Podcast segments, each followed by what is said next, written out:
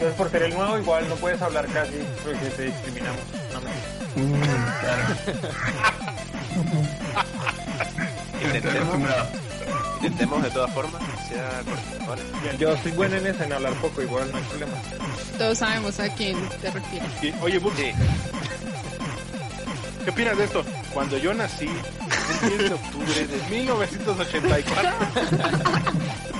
En ese año no se le llamaba. No, en los, No era los- videojuego. el- no, en ese año el Kaiser nos había quitado el 000 y entonces de- decíamos el Digiri, ¿no? Entonces uno decía, cuando yo nací en el año 1916,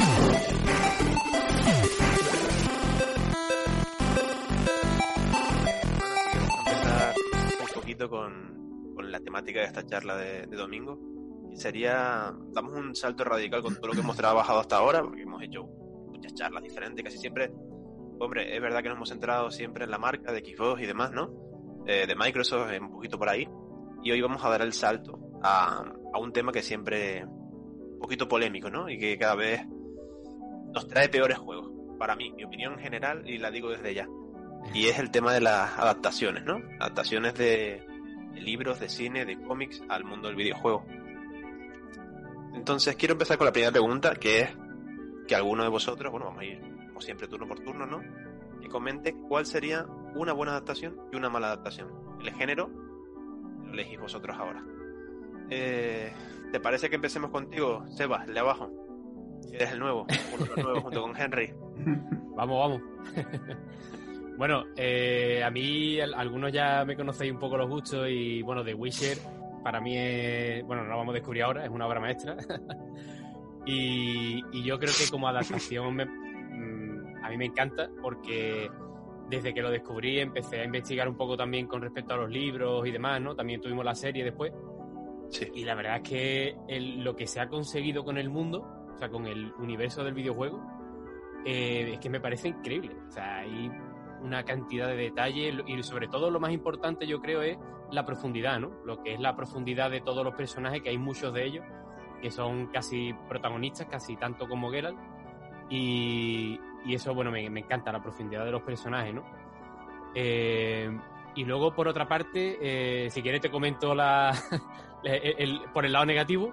Sí, O sea, yo... Otro, otro juego por el lado negativo. Vamos para allá, claro. Eh, bueno, como, como gran decepción personal, lo tengo ahí, eh, el Black Sad Under the Skin. Que, Para los que no lo conozcan, es un cómic, ¿no? De español, encima. Sí, sí, está basado en un cómic español. Además, el- lo que es la temática está muy bien porque a mí me encanta lo que es el rollo eh, investigación, ¿no? El tema, bueno, una ambientación noir. Y, y me gusta bastante. De hecho, el, el estudio que lo, que lo adaptó fue Péndulo, que, que la verdad que es un estudio bastante bueno, con años de experiencia. Pero bueno, me resultó, de hecho le hice el, le hice el análisis y me resultó, no sé, como agridulce porque creo que no se consiguió precisamente lo que, lo que aporta el cómic, ¿no? Esa sensación que te da el cómic. En cuanto a la profundidad de los personajes, eh, no sé, mm, la frescura de ese ambiente noir, ¿no? Como que no Sí. quedó tan bien plasmado. Me, me un poco frío en ese sentido. Yo tuve la oportunidad de jugarlo también. Y yo era yo le tenía muchísimas expectativas a ese juego por todo lo que se había Mm. mostrado en los trailers. Y he de decir que duré 45 minutos jugándolo. Me parece, me parece infumable. Es que me parece infumable porque al final era un juego que se podía, estado bien dentro- hace 10 años. Claro. Por lo lento que era, ¿no? No sé si a ti te pasó algo igual, pero a mí me, me pareció muy tosco todo. Las Sí, conversaciones, eh, eh, es que yo creo que tampoco el género le ayuda al, al estudio porque vienen de, de otro tipo de videojuegos y en este caso, o sea, creo que es valiente, es una idea valiente, pero creo que no han sabido, no han sabido plasmarlo como debería, quizás. Claro. Eh, pero bueno, yo creo que de cara al futuro le puede venir bien aprender de esto y, y yo creo que si lo pulen realmente la fórmula puede quedar, pueden sacar un videojuego interesante en el futuro. Muy bien. Henry, vamos contigo, vamos a estrenar a los nuevos, a ver qué tal. ¿Cuál Claro. sería para ti la adaptación positiva? Bueno, mi adaptación positiva, yo en verdad este, voy, voy a nombrar uno simplemente que me parece muy bueno y luego voy a nombrar el que en verdad me gusta muchísimo, porque creo que Jedi Fallen Order, Jedi Fallen Order merece ser una de las mejores adaptaciones que se han hecho eh, en todo el tema de, de los videojuegos. Me parece que ese juego es fenomenal, es una joya. El de Star Wars Jedi Fallen Order, y, y- pero en lo personal a mí me gustó muchísimo un juego de original Xbox, que era el de Piratas del Caribe. Era un RPG que sacó Bethesda este, en su oportunidad. Eh, me, me pareció muy bueno, lo jugaba una y otra vez, cada vez la historia era diferente, todo lo que hacías. Era simplemente explorar ir mejorando tu, tu personaje, eh, agarrar distintos barcos y, y explorar cuevas y, y, y bastantes enemigos, distintas cosas que podías hacer. Y fue prácticamente como un Oblivion o algún juego RPG de los que Bethesda nos tiene acostumbrados. Sin embargo, ellos no lo nombran mucho, este de Piratas del Caribe, y muy poco, lo, muy poco lo- gente lo ha escuchado. Pero, y quizás por eso es que le tengo tanto aprecio a este juego. Y en el lado de los que no me han gustado, eh, por coincidencia, es un otro de Piratas del Caribe, esta vez en Xbox 360, que es el de At War Ends. Ese juego me pareció sumamente básico. Era simplemente ver la historia, era como si estuvieras viendo la película, pero simplemente en el juego. Y, y creo que ese es el error eh, más frecuente de las adaptaciones que hacen a- de, de videojuegos y de historias, que simplemente lo que hacen es como si estuvieras viendo la misma película y estás haciendo lo mismo con el personaje. Y era un- simplemente un juego de acción en el cual avanzabas y prácticamente era como estar viendo la película. Y de verdad eso no me gustó para nada. Sí. La verdad que muy bien. no, yo personalmente no conocía el primero que has nombrado, la- el de Piratas del Caribe. Conocía el segundo, que sí que me pareció horrible. Pero el primero no, no lo conocía, la verdad. Muy sí, bien. es bastante. Sí, es, es una joyita que, que inclusive ahorita, si lo buscas en, en Amazon, el juego cuesta 45 dólares. O sea, es como de esos juegos que, que son difíciles de conseguir, de culto. Sí, sí, sí. Una rareza ya. Sí, Sí, pues, sí. Citizen, ya que hablaste, seguimos contigo. Oh, hostia. Soy español. Primero pensé, primero pensé en una respuesta obvia, ¿no? Como era eh, los Batman Arkham, pero bueno, eh, quise cambiar un poquito de género y hablar de Injustice. Injustice como, bueno, franquicia de juegos de peleas, un juego de peleas bastante funcional, desarrollados por NetherRealm, el mismo estudio que hace Mortal Kombat. Pero digo, se ve que es un proyecto al que le dedican cariño y amor, en, sobre todo en los modos de historia, porque están muy bien logrados, muy bien desarrollados. Y digo, no tiene una temática súper profunda, pero sí te hacen sentir que es un universo directo de un cómic, ¿no? Y, y cómo implementa las interacciones entre personajes y los convierten en peleas. Y, no sé, es una, es una adaptación que me ha gustado mucho. La primera y segunda entrega, las dos han sido eh, bastante buenas. Del lado de las adaptaciones flojas, este, eh, en el Xbox original salió un juego que era Batman Dark Tomorrow. No sé si alguien lo pudo Sí. probar. Sí, sí. Que fue un intento un poco extraño de adaptar la jugabilidad de Metal Gear a Batman. Aquello era, aquello era muy complicado. ¿eh? Horrible, horrible, horrible. Creo que duré hora y media con él. Duré hora y media con, con él y de verdad fue este cero intuitivo, pésimos controles, pésimos gráficos, o sea, no, no. Todo lo que pueden hacer con Batman y eso es lo que te entregan. ¿no? Creo que al final lo único bueno era el título. Lo que estás comentando. No, que tuviera que tenía el nombre Sí. de Batman en el título era lo único Sí. bueno. Ah, tú, Ujú, exactamente. vamos contigo, cuéntanos. Bueno, yo voy a escoger adaptaciones de películas y la mejor creo que sería Golden Eye 007. Ah, sí, claro. Ah, lo jugué, de hecho lo jugué como por casualidad, pero terminé bastante sumergida en el juego. Ah, me gustó como el diseño de escenarios que tenía, te hacía sentir más como este agente secreto que está buscando al terrorista maniático de las armas. Y además en particular tenía esto que era la primera vez que yo lo experimentaba del sigilo, ¿no? Como tener que usar un silenciador para no ser descubierto y el tema como de desconectar las bombas a tiempo. eh, fue como algo que me gustó bastante. Y eh, la peor adaptación sería Tiburón. Eh, la- los dos juegos que hicieron, el que eres un humano y el que eres el tiburón, solo ahí nadando, eh, matando lanchas y peces, eh, mal, muy mal. Man Eater es el mejor juego de tiburón. Eh, Bux, vamos contigo. Te dejo para el último otra vez. Ok, voy, yo voy aquí, voy a hacer hablar de fan de Star Wars, entonces, sí, desde, desde mi perspectiva de fan de Star Wars, porque, porque pues habría otras perspectivas posibles, digamos, las mejores, la mejor adaptación, pues, tengo dos, uno que sería el Jedi Fallen Order, pero uno que yo disfruté especialmente porque lo jugué en, en, en la Wii, tenía esta cosa con el movimiento y la fuerza y toda esa cosa que fue el, el, el Force Unleashed, ¿sí? El Star Wars Force Unleashed. Entonces, ahí con el Motion Plus y todas estas cosas tenías toda la cosa de controlar cuando jalabas, tirabas y todo eso. Y eso, como juego, era una experiencia. En, cuando yo lo jugué, fue una experiencia top de los de los juegos de, de ese tipo de, de, de, de mandos, pues de ese tipo de, opciones de, control que tenía la Wii. Me pareció que este fue el 1 y el 2 eran una experiencia gloriosa. Y como juego malo, ¿no? Eh, desde como fan de Star Wars diría el Battlefront, el 1 y el 2. Para mí son como adaptaciones del universo, me parecen unas adaptaciones lamentables.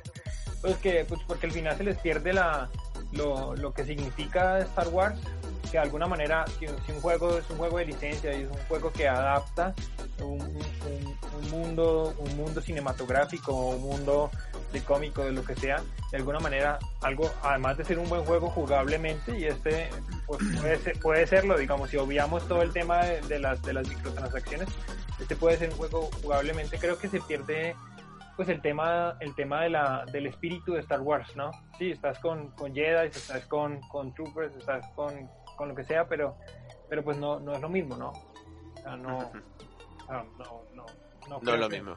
Sí, no. Y, y pues obviamente aquí no, nadie mencionó eso, pero habría que decir que, que hay que hacer mención honorífica a los, a los grandes juegos de licencia, adaptaciones de, de los 80 de la NES y del SNES, ¿no? De, los juegos de, de Disney. Todos Para mí los juegos de. Disney que son una gloria entre los juegos, ¿no? Eh, eh, Aladdin, Aladdin. El. León. El León también era muy bueno. el de los Picapiedra, no sé si lo jugaron, pero el juego era... No, yo no sé nada. bro. Yo sí lo jugué, Doc- era- DuckTales, creo que es de los más. Sí, DuckTales. Sí, no, todos esos, esos juegos de, de Castle la- of Illusion. Eh, que de alguna Wow, manera esos, esos ¿Saben? sirvieron fue para para para que para que las consolas se, se vendieran porque pues Sí, la sí. gente no, no no conocía ningún personaje propio de las cosas o sea compraban consolas porque iban a jugar los, los personajes de estas películas y de ahí fue que se creció el el, el género, ¿no? y el peor juego que- de la historia también es una adaptación no Yo iba a comentar eso, Bueno. que se te había olvidado el mejor de, mejor de todo.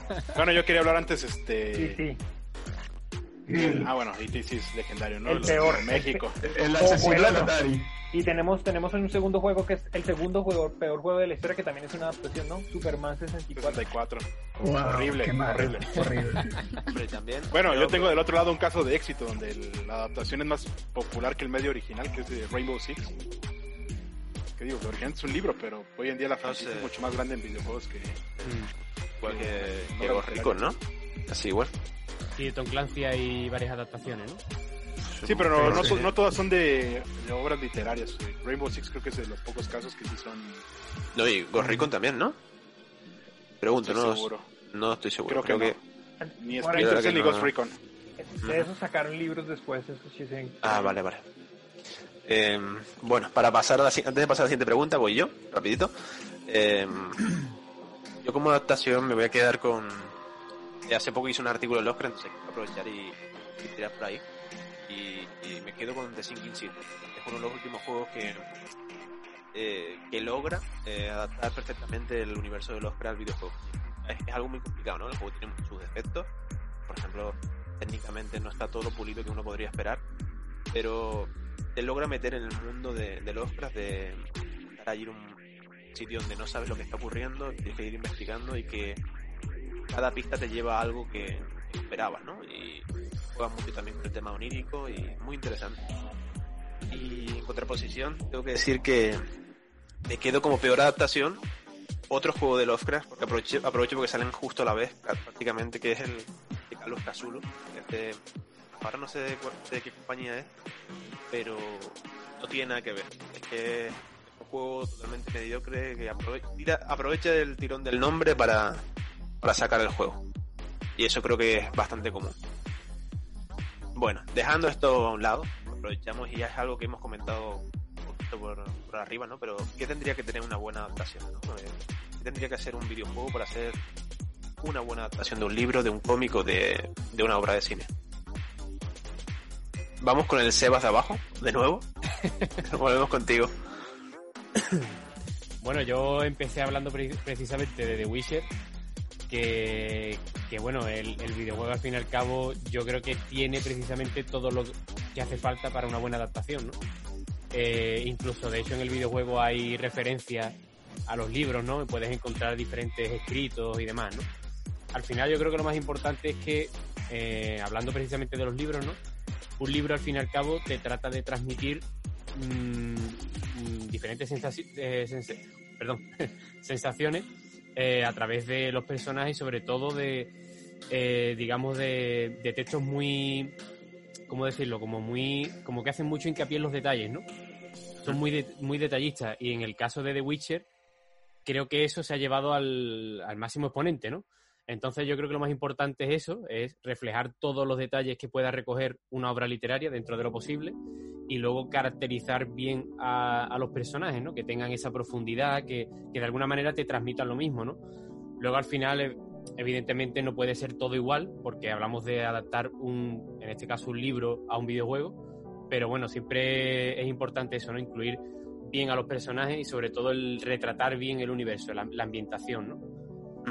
Este caso con The Witcher, ¿no? Que es un mundo de fantasía, que hay eh, multitud de personajes, eh, monstruos por todas partes, pues yo creo que se ha conseguido a la perfección, vaya. Es difícil mejorarlo. Muy bien. Sí, yo, yo pienso igual, que creo que una de las cuestiones más importantes es la ambientación y que se respete un poco la, la identidad del- de la obra. Claro. Eh, Henry, vamos contigo. Claro, sí. Eh, bueno, Sebastián dijo muchas cosas que- en las que coincido. Eh, en lo particular, eh, me parece que la historia debería de ser diferente. Al final, tú ya estás llegando al... al- el quien te va a comprar ese juego es alguien que, que disfruta ya de ese título, ya sea en películas, en cómics, y no va a buscar ver la misma experiencia y sentir la misma experiencia que vivió al ver la película, al ver el cómic, o, o al- o al- o al- o sea, quiere algo nuevo. Entonces yo considero que primero los elementos RPG son muy importantes, que tú puedas evolucionar con tu personaje, eh, haciendo, tomando esas cosas que tanto te gustaron de la historia y adaptándolas en el videojuego. Creo que allí es donde fallan muchísimas compañías, aprovechan el nombre y aprovechan eso para hacer productos poco terminados o como el caso de E.T. Y, y, y ahí es donde, donde o, o el caso de Piratas del Caribe que mencioné anteriormente, simplemente juegos lineales de acción y, y ya, y eso es lo que, lo que tienes. En cambio, en, el, en The Witcher y, y en cualquier, y en, y en el mismo Piratas del Caribe que les mencioné, es simplemente una historia diferente que evoluciona, que tú exploras, que tienes, que tienes distintas cosas que hacer. Y, y que, y que simplemente lo que hacen es llegar, llegar más allá, pues, llegar más allá y llevar, llevar, tu, llevar lo que te gusta a otro nivel más arriba, no estancarlo en el mismo sitio donde estuvo. Eso es lo que yo creo. Hay, hay que decir que el problema de, el problema de DT fue la crisis que hubo con, con el, el control de calidad en, en, Sí. en Atari, ¿no? Y creo que lo hicieron en un mes o dos meses, una cosa así. Sí, sí, quisiera era- lanzarlo para Navidad. Básicamente era que cualquiera podía crear videojuegos y que cualquiera podía Ah. ponerlos y no había un control de calidad, que fue justamente lo que implementó Nintendo. Y es que sus juegos, todos sus juegos que ponían, eh, tenían que pasar por un- un- unos, unos criterios Las cuotas de calidad. para poder salir en la consola, que, que fue el, el, digamos, el, por eso la caída de Atari y el surgimiento de Nintendo. ¿no? Sí. Mm. Bueno, Natu, te toca a ti. Cuéntanos, que sabemos que también tú estás muy metida en el mundo del cine. Tengo mucha curiosidad por saber tu opinión. Sí, eh, estaba reflexionando. Es que igual son, son medios diferentes, ¿no? Es lo mismo que pasa en el cine cuando quieres adaptar un libro a una película y toda la polémica que hay en torno a esas adaptaciones, ¿no? Y creo que muchas veces se nos olvida precisamente que son medios diferentes, es decir, no es lo mismo leer una obra literaria que ver una película y que jugar un videojuego, ahí ya cambian mucho las dinámicas y, y en eso también recae qué tan buen qué tan buena adaptación es, ¿no? Coincido con lo que dice Henry. Creo que no es solo, o sea, sí hay que como una unión entre lo que dice Sebastián y Henry para mí, como que sí hay que respetar este universo del personaje, eh, lo que es él como personaje y el mundo en el que está, pero creo que también hay que permitirse explorar precisamente ese universo, ¿no? No es no solo como hacer una simple reproducción de lo que ya hemos visto, pues porque así no tiene como demasiado chiste, ¿no? Eh, en cambio, si te dan las opciones de explorar más allá, como de abrir más este universo, es mucho más interesante. Igual, si tú seguramente estás comprando este tipo de videojuegos porque estás ya relacionado con este personaje, te sientes de algún modo identificado con él, entonces, por tanto, también de algún modo uno ya también está más abierto a, a, experimentar más con él otras, otras cosas. Entonces, creo que es como el equilibrio entre entre esas dos cosas y pues ya igual también va las otras cosas técnicas alrededor del, del videojuego que no claro. solo es el componente narrativo. Yo aprovecho para, unido a lo que tú estás comentando, creo que uno de los juegos también que, que se merece menciones Los Caballeros de la Antigua República de Star Wars. Wow, creo sí, que, sí, que no, ya que estamos hablando, estamos hablando de universo, ¿no? Y, y va por la línea que tú dices, no, ya está, el universo de Star Wars ya está construido, ya está recreado en las películas, ya está, hay novelas y cómics y de todo. Y este juego lo que hace es aportar algo más ¿no? a todo lo que ya está. Mantiene la personalidad, mantiene un poco de la ambientación del universo y desarrolla a partir de ahí. Pero es que básicamente los juegos de Star Wars ya tienen esa línea o han, o han logrado hacer eso, ¿no? Separarse del, de la historia canónica y contar sí. historias que complementan el universo de Star Wars. Y eso es lo eso es lo más genial. Digamos uno ve por ejemplo este Fallen Order y es se, se incrusta en un momento específico de la historia que, que coincide con lo demás. Ya eh, ya de alguna manera de alguna manera puede cuadrar con lo demás de la historia pero es una historia distinta. Entonces eso también eso también es lo que lo hace pero se mete, en, se mete en un problema, ¿no? Porque, digo, si no eh, se incrusta en un pedazo de la historia, pero tú te preguntas, oye, ¿dónde está este personaje en tal película sí. que sucede ocho años después? ¿Se murió acá? Fallo de guion, ¿no? no sí, claro. o sea, por eso, sí. por eso uno, uno, supone que tiene que haber una, una segunda entrega o, o, una tercera entrega, segunda o tercera que tendría que conectar, conectar realmente el juego con eso, ¿no? O sea, yo supongo que el tipo tiene que morirse en algún punto y fracasar en su misión, ¿no? Eso es más o menos no, y, y, bueno, y el ejemplo que menciona Kevin de los caballeros de la antigua república, creo que encaja perfecto porque pasa miles de años antes y no impacta en nada en los eventos de, de, la serie principal. Y pues yo tomando un poquito la palabra, eh, también otro exacto, ejemplo exacto. sería el de las crónicas de Riddick, el juego del primer Xbox. Wow. Sí, muy buen juego. Es un muy buen juego. Bueno. Y suma la franquicia, suma la franquicia en la manera de, de los eventos que ves en ¿Qué, ¿Qué, película fue la siguiente? Riddick, ¿no? La que se llamó Riddick a secas. Sí, creo que sí. ¿No? Tenemos, la primera es Pitch Black, la segunda es la crónica de. La segunda es las crónicas de Riddick, Riddick. y después Riddick a secas, sí. Ajá, y bueno, este es el escape de Butcher's Bay, ¿no? Que, digo, suma la historia, pero no se involucra o no toma elementos de la película que viene, sino de la película que fue antes. Y tiene una propuesta muy interesante para su tiempo, fue un gran proyecto. Sí. porque como videojuego funciona bien y como parte de una IP este, existente también creo que suma mucho al, al universo de Riddick. Un, un juego sí. que no hemos mencionado que también es una adaptación interesante es el de Mad Max, ¿no? Que también está en esta generación. sí. Es un, es un buen juego que pasó desapercibido, pero es un, buen, un gran juego y es una gran adaptación. La, la mayoría no lo ha probado y yo lo he jugado, pues, pero no mucho pero sí, sí lo he jugado y, y, y, es un, un, juego interesante, es un juego que, que, que, promete algo. Yo quiero decir algo respecto a las buenas adaptaciones. Yo creo sí. que hay algo, hay algo que no ha mencionado aquí ¿eh? y es que a mí me parece que una adaptación de un juego no puede ser buena si quienes lo hacen, si quienes hacen, quienes, si quienes hacen ese juego no son en principio conocedores realmente mm. fans Totalmente, claro. de, de ese material, universo, ¿no? Y es que, porque es que justamente todo ese, ese problema que han ilustrado aquí de lo, de lo que es adaptar y eh, que es el universo y que todas estas cosas, o sea, todo lo, todo lo que nosotros vemos como grandes fracasos es porque uno siente que, que no se está conectando, que no es lo mismo, que no lo está representando. ¿Y eso por qué pasa? Porque quien lo representa realmente no conoce ese universo, transgrede, traspasa, maltrata a los personajes o al universo o, o a la historia en general, propone cosas que no, que no son increíble. Lo mismo pasa en el cine, ¿no? Digamos, vamos a ver la película nueva de las Tortugas Ninja. No sé si la vieron. Wow. Cambia, yo cambia, con el, con el tráiler tuve. No, yo sí la vi. Horrible, es horrible. Cambia, cambia todo lo, la, la base de, de, de las tortugas ninja, la base, la base de todo lo demás, y eso es como, ok, no, es como una película hecha para niños y está bien, pero digamos que justamente toda la crítica es porque, porque, ¿por qué? Porque cambió todas las reglas de lo que era el universo, ¿no? ¿Y por qué se hace eso? Porque no se lo respeta, porque no se lo hacen los fans, sino que lo hace un tipo, lo, lo decidió un tipo con pantalones y corbata en una oficina y que eso vende y entonces ya está. Y eso pasa también en los videojuegos, ¿no? Sí, como, bueno, el juego este de Sombras de Mordor, De bueno, Mordor. Sombras de Guerra sobre todo. Sombras de Mordor está un poquito más, respeto un poquito más en materia, pero Sombras de Guerra hace Sí, un el- desastre, hace un desastre con el canon de Señor de los Anillos. Exactamente, ese era otro que iba a comentar, ¿no? Que, Mm. que jugablemente es un juego muy divertido, muy, muy interesante, pero que rompe con todo el canon, ¿no? De, de la historia. Eh, yo no voy a añadir nada más, creo que se ha dicho todo y yo estoy con, con Natu, ¿no? Tiene que coger un buena, una buena adaptación, simplemente tiene que respetar lo que está e intentar aportar algo, ¿no? Simplemente Sí, como- ser un copia y pega. A poner el ejemplo de Blair Witch. Me parece que esa es una buena adaptación, ¿no? Tiene todo este universo del bosque, la idea de la bruja, Exacto, incluso lo mismo con el manera. tema de la cámara.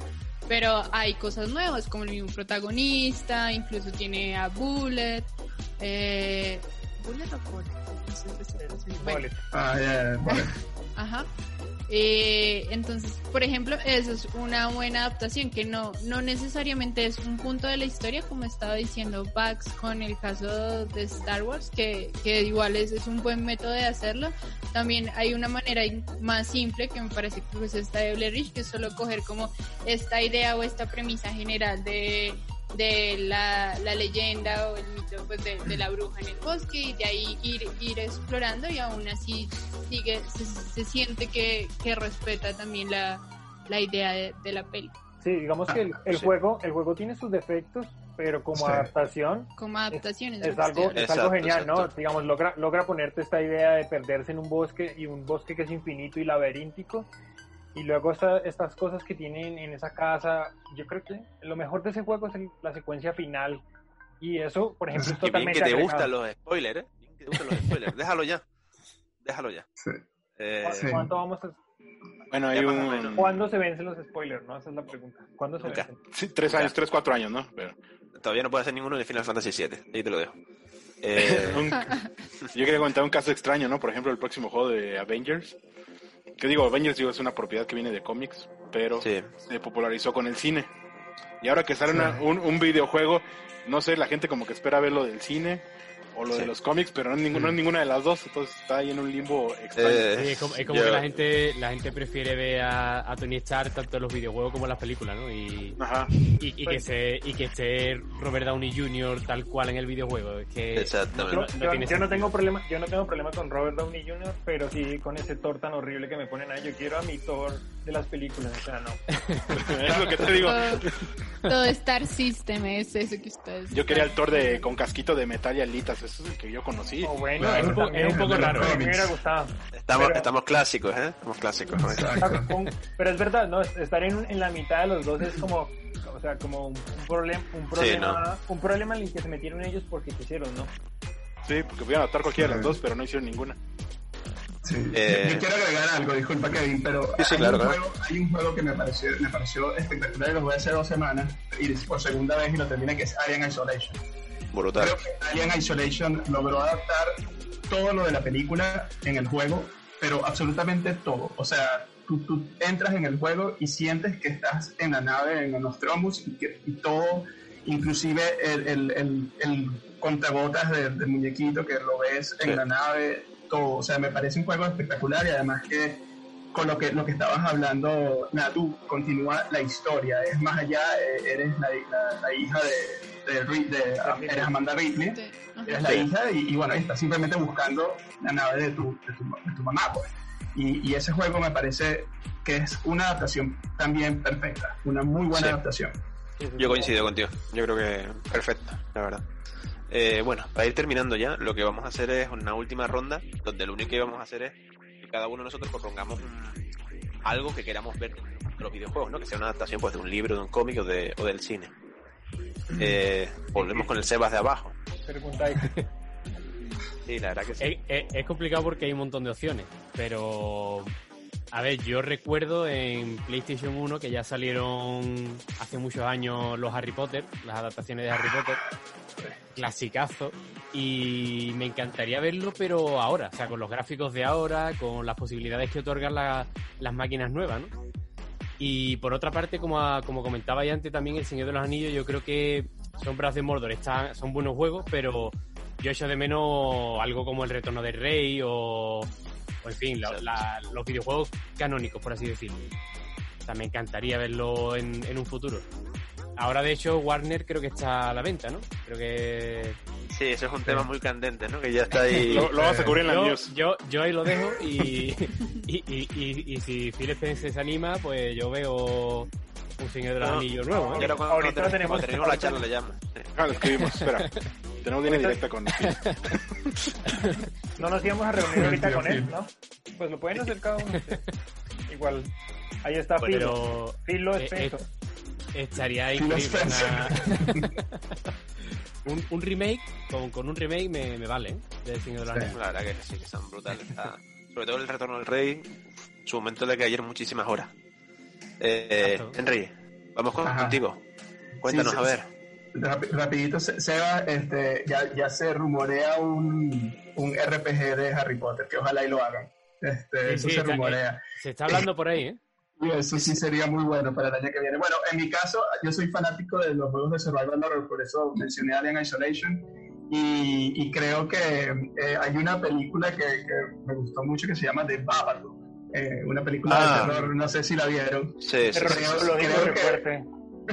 Sí. Creo que una adaptación tipo, tipo Slenderman, muy parecida a Slenderman, de, de Babadook sería, se- Babadook sería algo fenomenal. Al final, este es un, un, un monstruo que, que se esconde en las partes oscuras de tu casa.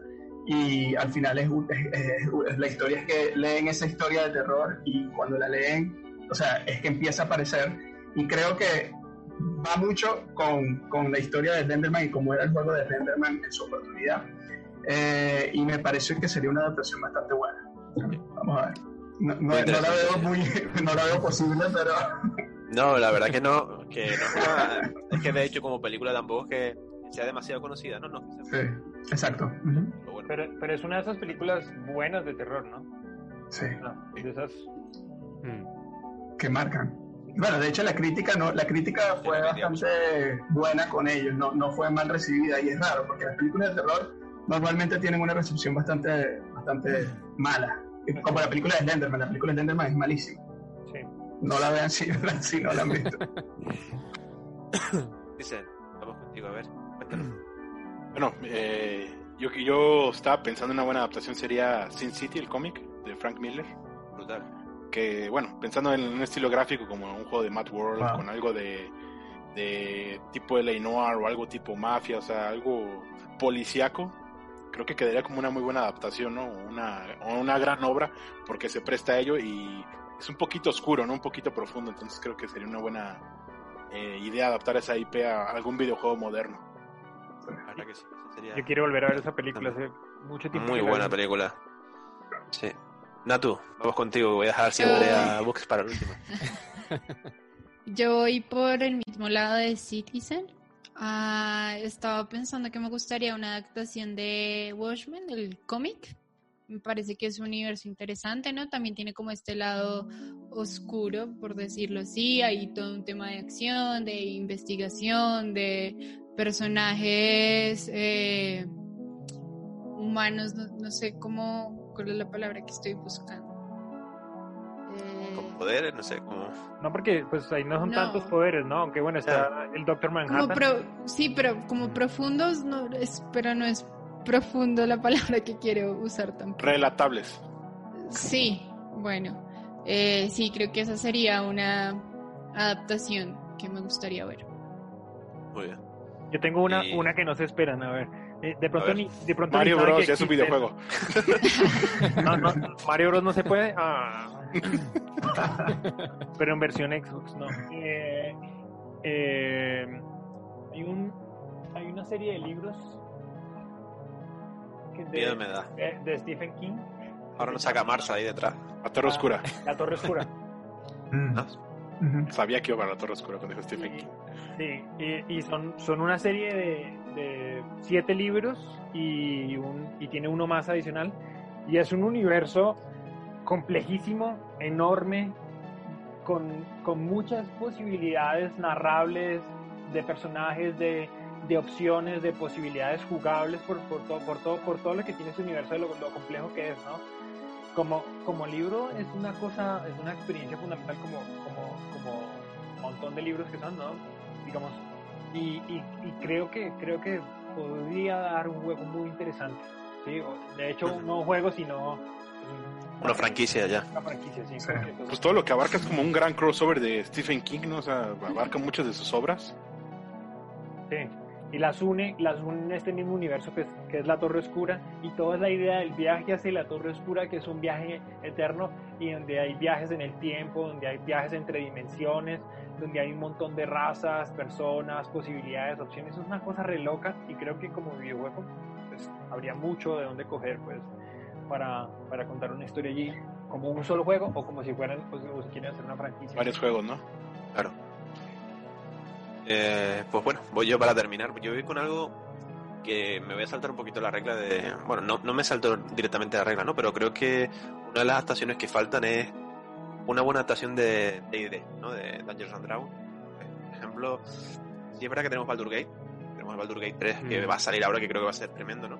Hay también un juego de, de Calabozos y Dragones, literalmente sí. ¿no? Hay Sí, como- pero mm, son, son malísimos. La verdad, ahí... Yo he jugado a... A mí los que más me gustaron fueron los que jugué en Dungeon Play 2, Seek. que- Dungeon Seek era bueno, empecé. Como adaptación también.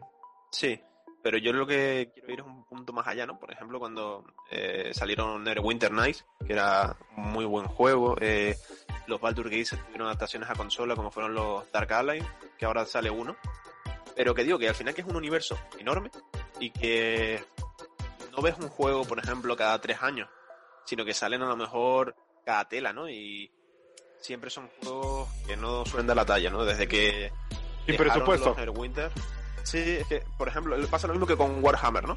Otra franquicia enorme, que todos los juegos son reguleros, tirando a malos. Por ejemplo, el, el Chaos Bane, o como se llame. No me acuerdo cómo se llama, que es, que es una copia de un diablo, ¿no? Eh, te pasan los 45 primeros minutos repitiendo el mismo escenario. Contra los mismos enemigos, con el mismo personaje.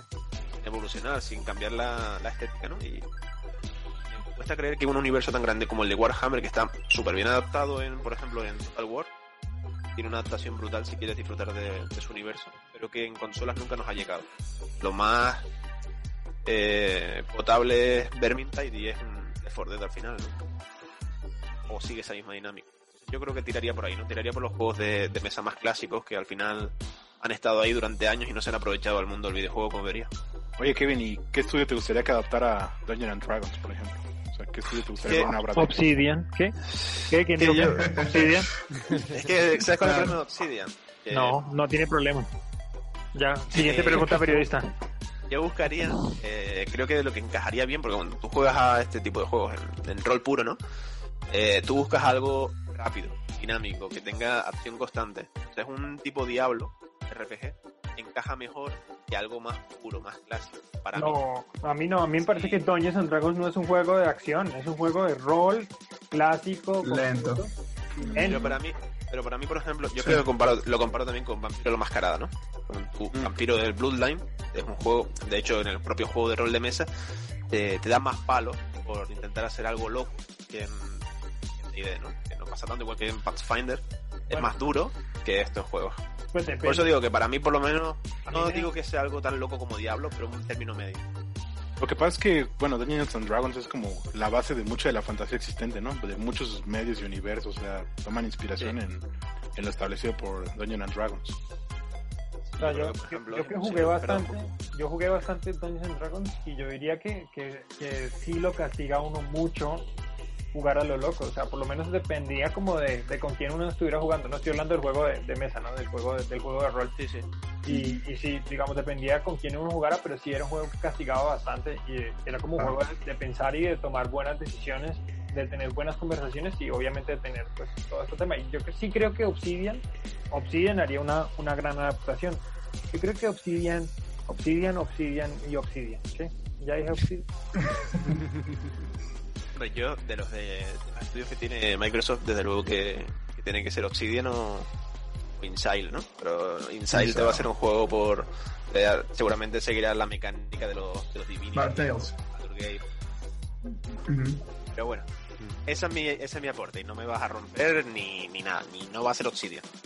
Se acabó. Y Ba- Ba- BioWare, BioWare, BioWare, ¿qué te parece? Como... Pero clásico, BioWare clásico, no, No, BioWare. BioWare murió. Exacto. BioWare Anthem no, ¿eh? No, BioWare, Ah, no. Jade Empire, BioWare, co- eh, Knights of the Old Republic. La del, Sí, la del. DLC no, la de EA no. Pero, pero, pero recuerden que BioWare también hizo eh, Dragon's Age. Dragon's Age. Eh, y hay varios juegos malos. Jade Dragon Empire también la Dragon Age, hizo. Dragon Sí, Age es bueno, Dragon Age 1 y 3 son buenos. Pero Sí, el dos es entonces es una basura, es horrible. Bueno, bueno, vamos, vamos a dejarlo ya, porque si no, no- acabamos nunca. Sí. Vamos a, que nos vamos, a mez- nos vamos a mezclar en una guerra donde vamos a acabar mencionando Ubisoft y entonces no acabamos. El juego de Eh. Tron de Ubisoft. Que no, que no hay nada de Ubisoft. Así que vamos a terminar por hoy la charla para que no nos lleguemos a la hora y media, por lo menos. Así que nos despedimos ya. Creo que todos los puntos se han tocado, ¿no? Que hemos todo el mundo ha aportado su granito de arena hoy. Así que listo. Demos las gracias a nuestros invitados que, que son Sebas Gracias. y Henry. Y esperemos verles pronto y que se sigan animando Seguro. nuestras charlas. Siempre, güey. Conmigo podéis contar cuando queráis, ¿eh? encantado de, de estar por aquí. Siempre Igualmente. que, siempre que no tenga contraseña el Zoom.